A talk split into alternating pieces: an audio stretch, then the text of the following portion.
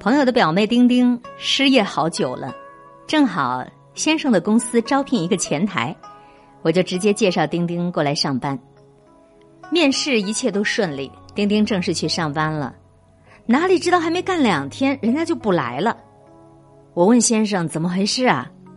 他叹了口气说：“这小姑娘啊，心比天高，命比纸薄，每天要去十几趟洗手间。”又是补妆、聊微信、刷微博，看到客户也懒得接待。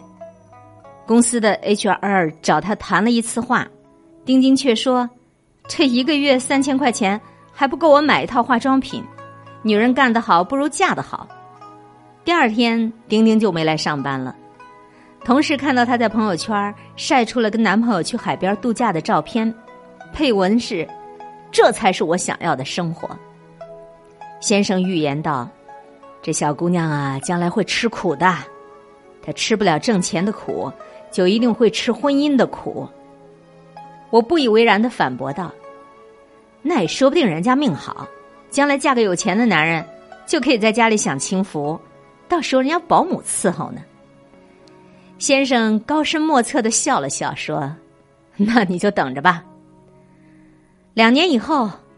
朋友跟我说起他表妹的近况，说是嫁了个本地人，家里头有七套房子，可惜经济大权都掌握在婆婆手里。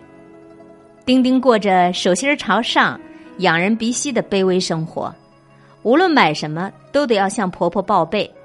婆婆规定，护肤品、化妆品不能超过一百元，包包只能够用几十块钱的地摊货。家里的水果呀、蔬菜呀。婆婆都会买好，每一次换季，婆婆都会开车带着她一起去服装批发市场上去淘货。丁丁的同学结婚，邀请她去喝喜酒，婆婆也只能够给两百块钱礼金，搞得丁丁在同学面前颜面尽失。生完孩子以后，丁丁胖了二十多斤，母乳喂养又不能减肥，丈夫对她也越来越冷淡了。白天，丁丁和婆婆一起哄孩子，每天就是混迹在小区里、公园里、菜市场。回到家要做饭、洗衣服、伺候公婆。逢年过节，丁丁想给娘家人买点礼物，愣是拿不出钱。她问丈夫要，丈夫不耐烦；问婆婆要，婆婆又劝她节约点。不明就里的外人都羡慕她，嫁了个家里有七套房子的本地人。只有她自己知道，财务不自由，就意味着精神不自由。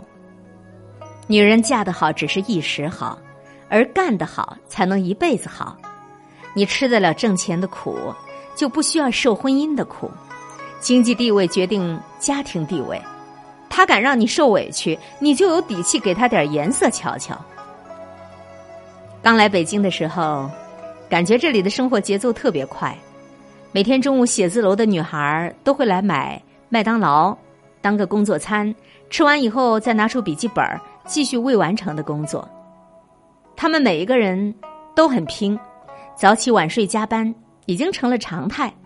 他们不敢休息，因为这里的单间房租一个月都得好几千。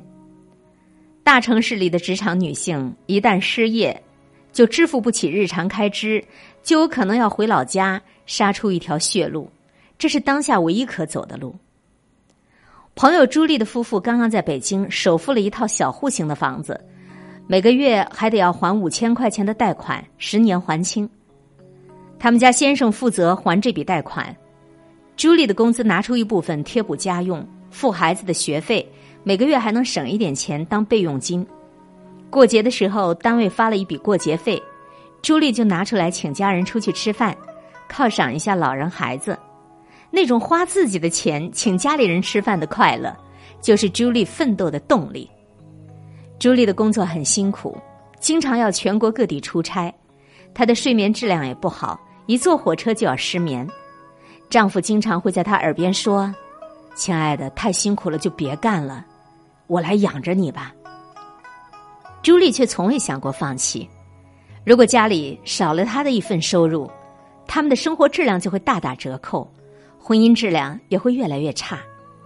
朱莉说：“挣钱虽然很辛苦，但是辛苦里也有快乐呀。他已经攒好了一笔钱，打算等孩子放暑假，全家都去迪士尼乐园玩一玩。他说：“一个女人宁愿去吃挣钱的苦，也不愿意吃婚姻不自由的苦，因为挣钱的苦，苦一点有盼头；婚姻太苦，这段感情就没希望了。”小的时候，大人们总爱说：“一个姑娘家读那么多书干什么呀？将来不还是要嫁人的吗？”参加工作以后，又有街坊邻里说：“女孩子要挣那么多钱干什么呀？将来不还要嫁人吗？让男人养着，挣钱的事情交给男人就好了。”可等你真过了三十岁以后，你发现完全不是那么回事。大多数男人其实都并非心甘情愿的养活女人，尽管他们嘴上说。你不要做了，回家我养你。一来是因为现在物价高、房价高，养不起；二来是因为是一个真男人，他都喜欢独立的女人，不喜欢在经济上完全依附于他的女人。如果在同等条件下让他选择，他一定会选择那个能够自食其力、不完全依附他的女人。还记得深圳地铁站有一个加班到很晚的职业女性。穿着职业装，光脚走在楼梯上，手里提着高跟鞋，那画面很励志，也很感人。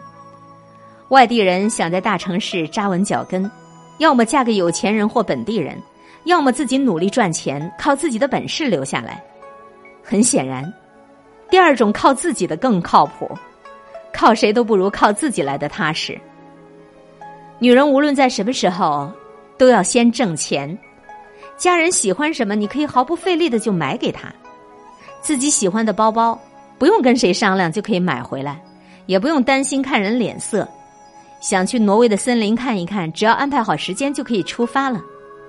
当你实现了财务自由，再也没有人敢对你挑三拣四。我不提倡离婚，但是你要保持可以随时转身离去的资本。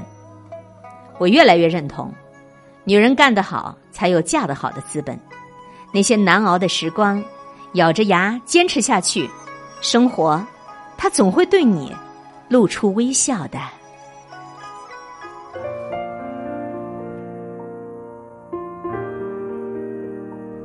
我和谁都不争，和谁争，我都不屑。我爱大自然，其次就是艺术。我双手烤着生命之火取暖，火萎了，我也准备走了。最爱九零九，一切刚刚好。